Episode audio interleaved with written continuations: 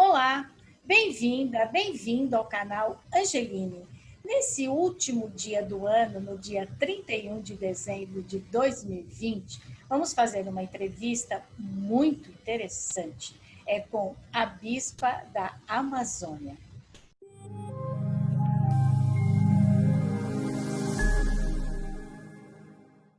A nossa conversa hoje é com a bispa Marinês Bassotto. Ela é a primeira mulher a entrar para o episcopado da Igreja Anglicana na Amazônia. E por que, que nós vamos conversar com ela no dia 31 de dezembro?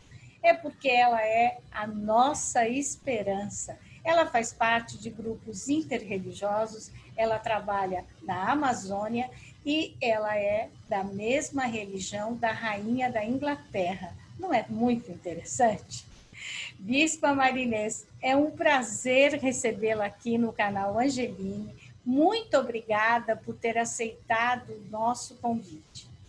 Muito obrigada, Cris, pela oportunidade de estar com vocês nesse último dia do ano. É, é época de expectativa, de esperança para um novo começo. Bispa Marinês, eu quero começar fazendo uma pergunta que ela pode ser uma brincadeira, mas que eu acho tão interessante. A senhora é da mesma religião da rainha da Inglaterra, não é? E a senhora milita, né? Vamos dizer assim, a senhora eh, faz a, a sua crença, a sua fé, a senhora professa no meio da Amazônia. Como é que é essa grande diferença?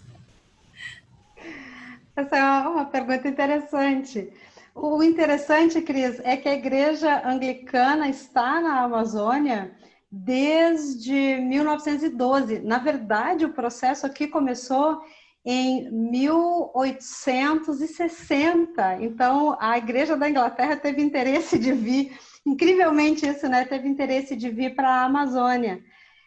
A, a Igreja Anglicana se organiza de, de uma forma muito interessante. É uma comunhão de igrejas e, de fato, eu sou da mesma igreja da Rainha da Inglaterra mas essas igrejas têm autonomia local.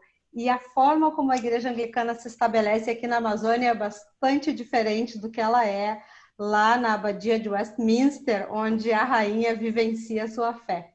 Aqui nós temos uma realidade um pouquinho diferente.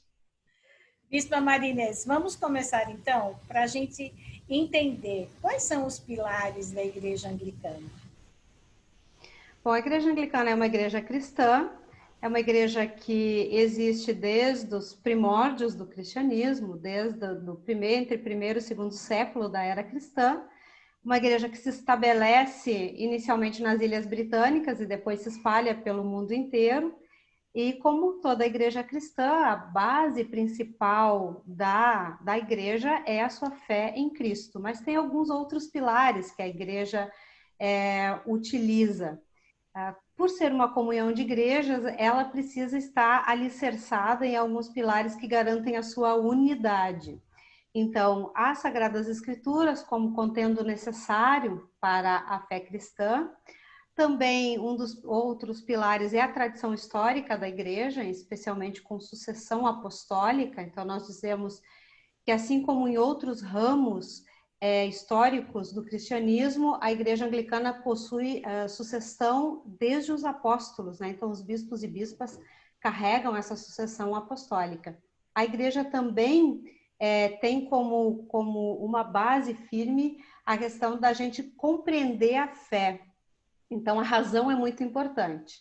Então, a, a sucessão dos apóstolos, ou a base histórica, a Bíblia e a razão, são três pilares nos quais a igreja se baseia e ela possui vários instrumentos de unidade que mantém essa comunhão firme e unida é, ao redor do mundo. Quando a senhora fala em comunhão de igrejas, o que a senhora quer dizer? É um pouco diferente da Igreja Católica Romana. A Igreja Católica Romana é um bloco monolítico, né? As decisões, tudo partem a, a partir da Sé Romana, a partir do papado. No anglicanismo não funciona desse jeito. É, a igreja anglicana é uma comunhão, são igrejas irmãs, interdependentes, é, no mundo inteiro, mas a administração é local, ela é regional. Então, a Igreja Episcopal Anglicana do Brasil, da qual eu faço parte, ela tem autonomia para tomar suas decisões administrativas aqui localmente. E nós não temos, como comunhão anglicana, nenhum organismo deliberativo em nível internacional. Então, nós temos um, o arcebispo de Cantuária, que seria uma figura semelhante ao Papa, no entanto, ele não tem ingerência na Igreja do Brasil nem em nenhuma outra, a não ser na Igreja da Inglaterra, a igreja que está dentro uh, da Inglaterra. O que o arcebispo é de Cantuária é para nós é um símbolo da nossa unidade.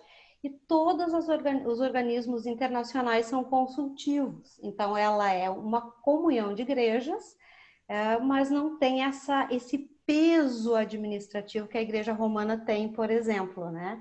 Então, essas igrejas estão unidas.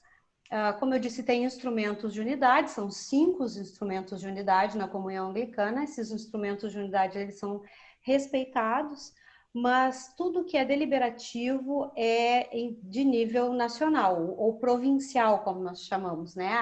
O Brasil é uma província da comunhão anglicana, são 175 províncias ao redor do mundo, é a terceira maior, uh, maior organização de igrejas cristãs ao redor do mundo, né? Temos a Igreja Católica Romana, é a, maior, depois tem as igrejas ortodoxas, que não é apenas uma, mas é um conjunto de igrejas ortodoxas, como a segunda maior, e a terceira maior é a Igreja Anglicana. E Bispa então, Marinês, desculpa, só ia não, Pois não. É. Bispa Marinês, e qual é exatamente a fé da Igreja Anglicana, além de Jesus Cristo, claro? Então, a, a fé professada pela, pela Igreja Anglicana, assim como pelos demais cristãos e cristãs, está contida no, nos credos históricos, né? Credo apostólico, credo niceno, e também é, como eu disse, Cristo é a nossa base, então a ressurreição é a base de todo o cristianismo, e depois são coisas uh, em nível administrativo. Diferente da igreja romana, nós não temos dogmas, né? Então, a, a nossa crença é basicamente composta daquilo que está na Bíblia e dos credos históricos que foram é, construídos pela igreja nos primórdios da, da própria igreja. Depois as considerações teológicas, aí a, a igreja anglicana ela está muito atualizada, ela é muito envolvida com a, o tempo em que ela vive. E isso é, é uma parte essencial do anglicanismo. A igreja anglicana é uma igreja que se insere na realidade aonde ela está. Então, isso é, isso é algo interessante. Por isso, ela tem, às vezes, alguns posicionamentos que estão um pouco à frente é, de igrejas cristãs tradicionais, como é o caso, né? A igreja anglicana é uma igreja cristã tradicional, mas ela consegue se posicionar um pouco mais à frente, justamente por essa intenção de, de, estar, de responder à realidade onde ela está inserida. E como que a igreja anglicana surgiu? A igreja anglicana surge nos primórdios do cristianismo, é, provavelmente entre o século I e o século I ou II, né? Primeiro e segundo séculos da nossa era cristã, dentro das Ilhas Britânicas. Provavelmente o cristianismo tenha chegado até lá através de soldados ou de comerciantes que eram cristãos e levavam consigo a fé. Nós temos aquelas histórias bonitas do Santo Grão, da história da Virgem Maria, José de Arimateia, que teriam ido cristianizar a Inglaterra, mas são lendas, não há registro histórico disso. No entanto, já há registros de cristãos e cristãs dentro das Ilhas Britânicas no século II.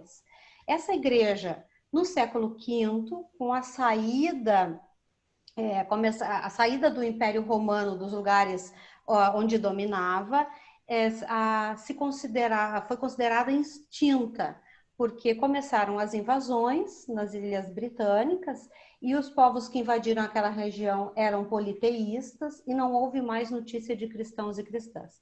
Ela, a igreja nas Ilhas Britânicas era uma igreja fortemente monástica, muito ligada a, ao povo nativo, que eram os celtas, então uma igreja com forte característica celta, se acreditou que não que essa igreja tinha acabado. No século VI, o papa da época, Gregório Magno, envia um grupo de monges, chefiado por Agostinho, de Cantuária, não de Hipona, para cristianizar a Inglaterra. Ele chega pelo sul, é, é no condado de Kent, onde hoje é Londres, e ele não vai encontrar cristãos, nem cristãs, né? E aí ele vai começar a, a cristianizar aquela região, cristianizando o rei, eram pequenos reinos, cristianizava o povo, né? E ele vai subindo. Quando ele chega ao norte da Inglaterra e ao país de Gales, ele encontra cristãos e cristãs que tinham fugido, se refugiado nessa região.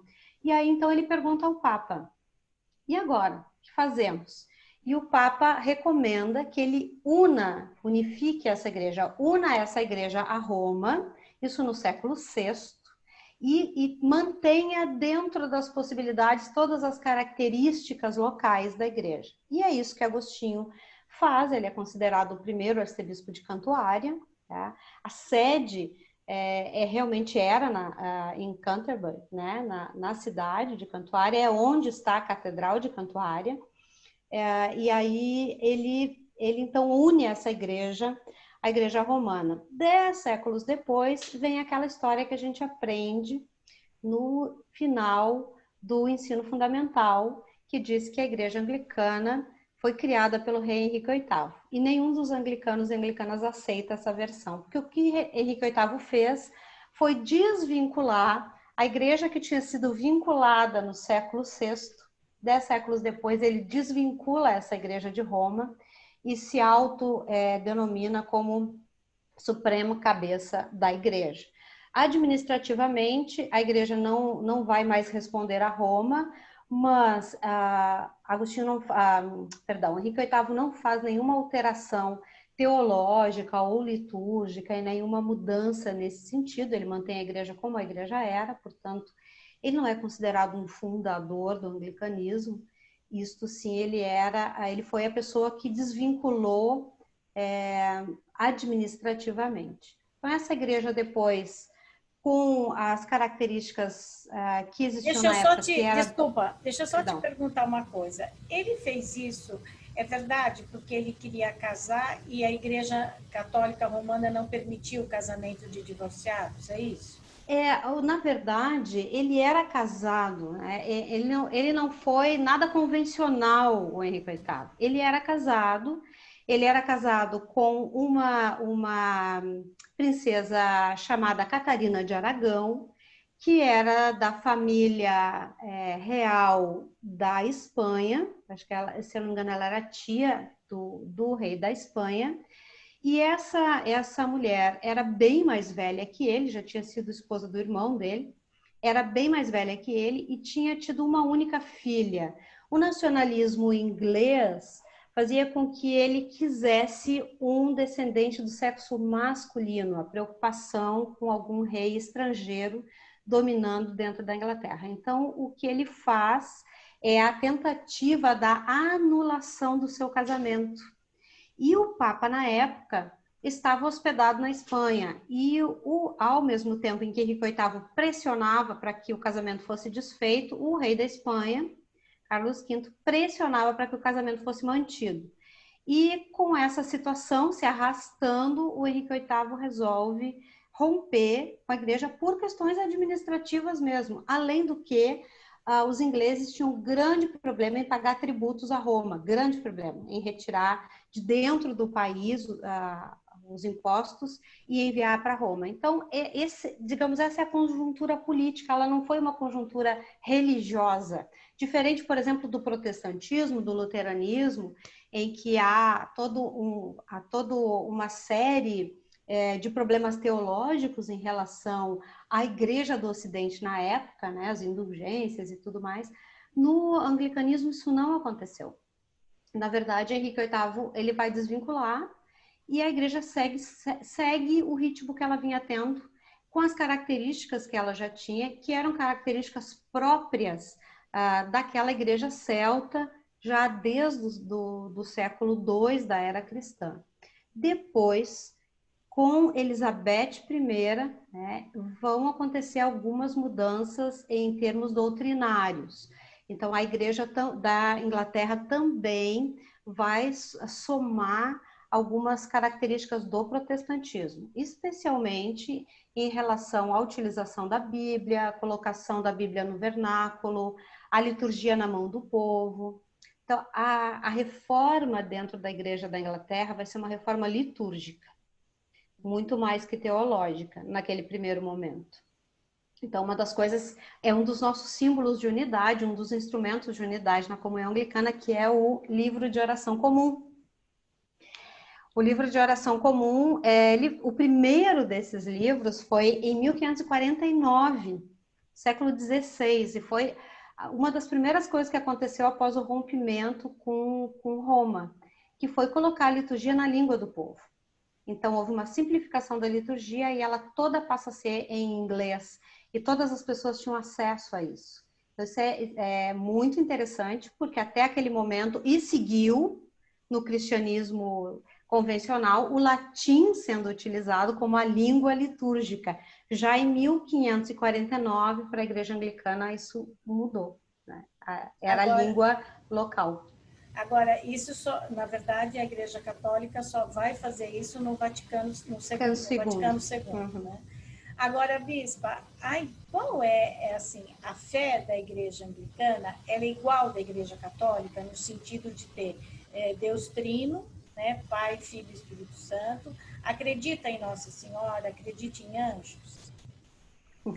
A fé é semelhante, a fé cristã é, ela é semelhante com algumas pequenas diferenças, né, doutrinárias. Então, sim, a Santíssima Trindade é a base do, do cristianismo. Acreditamos em Deus Pai, Filho e Espírito Santo. Acreditamos na comunhão dos santos. Ah, fora, igre... é uma coisa interessante, é, Cris. A Igreja Anglicana, ela tem um lema esse lema é unidade na diversidade. Então, na igreja anglicana não existe uniformidade. Isso não existe. Então, nós temos dentro da igreja anglicana pessoas com concepções teológicas diferentes. E tem três principais, três principais uh, linhas dentro do anglicanismo. Essas linhas principais são o que a gente chama de igreja alta, igreja baixa e igreja ampla. E é isso? Ou a gente agora eu vou explicar. Uh, ou a gente pode dizer assim também: anglocatolicismo, uh, evangelicalismo e via média. Então, assim, existem uh, anglicanos e anglicanas que são anglocatólicos. Eles são bastante é, católicos na, na forma de expressar a sua fé. E existem anglicanos e anglicanas que são bastante evangélicos, bastante protestantes na forma de expressar a sua fé. A igreja no Brasil, em sua grande maioria, é chamada via média ou igreja ampla, ou seja, vai entre as duas, está no meio. Então, fora do Brasil, há sim um, um, uma veneração especial a Maria como a portadora do Filho de Deus, né? Ou como a mãe de Jesus Cristo como um personagem muito importante da salvação e há uma veneração especial a ela, né? inclusive uh, na Inglaterra mesmo há, um, há uma grande procissão quase semelhante ao sírio, o sírio de Nossa Senhora de Nazaré aqui em Belém do Pará, que é um evento, né? É maior, eu acho que é a maior procissão é, da América Latina, eu acredito, né? Uh, e lá na Inglaterra tem algo semelhante com Nossa Senhora de Walsingham. Então, e é relacionado à Virgem Maria. Na Igreja do Brasil, a característica da, dos missionários que vieram para o Brasil era mais protestante. Então, são raras as comunidades, existem algumas anglo-católicas, mas a, a maioria estão realmente na via média, que concilia as duas coisas. Né? Então, a Igreja Anglicana é uma igreja litúrgica, nós temos os sete sacramentos, todos os, assim como na Igreja Católica, temos as ordens que são permanentes, da diaconato, presbiterado e episcopado. É, essas pessoas são ordenadas, eu fui ordenada ao episcopado, essa é uma ordem permanente, eu vou ser bispa até morrer, ou seja, não é uma função administrativa, é uma ordenação. Então, temos as ordens, temos a, consideramos uh, e temos a sucessão apostólica, todos os sacramentos, todos os domingos, nós chamamos de celebração eucarística, mas seria semelhante à missa. E então tudo isso é característica da igreja no Brasil, mas nós não temos uh, dentro do Brasil uma característica mais anglo-católica. Nós não temos imagens no Brasil, fora do Brasil existem, no, no Brasil nós não temos. São mais ícones, semelhante a esse que está aqui atrás de mim, né? São mais ícones do que imagens propriamente. É, mas a igreja se, se organiza dessa forma. Sim, cremos em hostes celestes ou anjos, como tu disseste, né? Então a gente crê. Sim, a Bíblia, inclusive, relata a existência de anjos, né? Uh, e cremos na comunhão dos santos, como aquelas pessoas que nos antecederam e testemunharam a fé uh, e se encontram junto com Deus no seu lar celestial. Então, a, que é essa Santíssima Trindade, né? Deus Pai, Filho e Espírito Santo, é, nós temos uma visão a respeito da Santíssima Trindade que é um pouco mais ampla do que a visão tradicional. Uh, nós, nós dizemos que Deus é pai e mãe, então não atribuímos apenas o gênero masculino, assim como dizemos, é, resgatamos o fato de que o Espírito Santo na Trindade é, é uma força feminina.